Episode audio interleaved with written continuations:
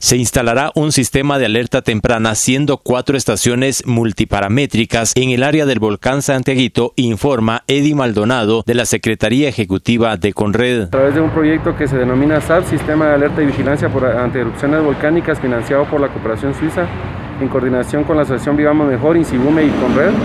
eh, esta semana se estarán instalando cuatro estaciones multiparamétricas,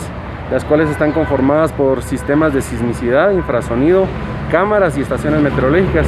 Estas cuatro estaciones se unen al monitoreo que ya se contaba en, el área de Volcán Santiaguito a través de Insibume,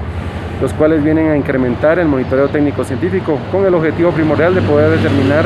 el incremento volcánico y tomar una mejor decisión al momento de que se den señales premonitoras. Eh, esto es parte del sistema eh, de alerta y vigilancia, ¿sabes? pero también estamos trabajando la parte social que es muy importante, ahora tiene que ir la parte técnica y la parte social en lo cual pues tenemos organizadas aproximadamente 30 coordinadoras locales, 7 eh, coordinadoras municipales y 2 departamentales, las cuales están trabajando coordinadamente. Estas se unen a través de una mesa permanente, la cual también se ha conformado, en la cual el arquitecto Erickson de León es el gobernador y coordinador de esta mesa y tiene como objetivo primordial tener actividades preventivas ante actividad volcánica. Tenemos que recordar que la actividad sísmica y la actividad volcánica no, no se pueden predecir,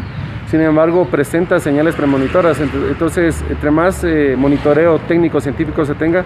pues puede llegar a determinarse ciertos parámetros para definir los incrementos de esta actividad. ¿Algo más que sea agregado? Solo recordarle de verdad que la actividad en el volcán Santiaguito se mantiene, por lo tanto la zona de restricción de 5 kilómetros también eh, es prohibida ingresar a esta zona. Eh, si usted desea también hacer ascenso a los volcanes, pues hay que aprovechar la canícula que prácticamente se da en el mes de julio sin embargo, si usted no cuenta con el equipo adecuado, lo que sugerimos es eh, ascender y descender el mismo día. Y por favor siempre acompañarse de un comunitario o persona que conozca el área, ya que normalmente los grupos o turistas que se extravían en los volcanes es porque no conocen el área y no se hacen acompañar de una persona que conozca esta área. Desde Emisoras Unidas Quetzaltenango informa Wilber Coyoy, primera en noticias, primera en deportes.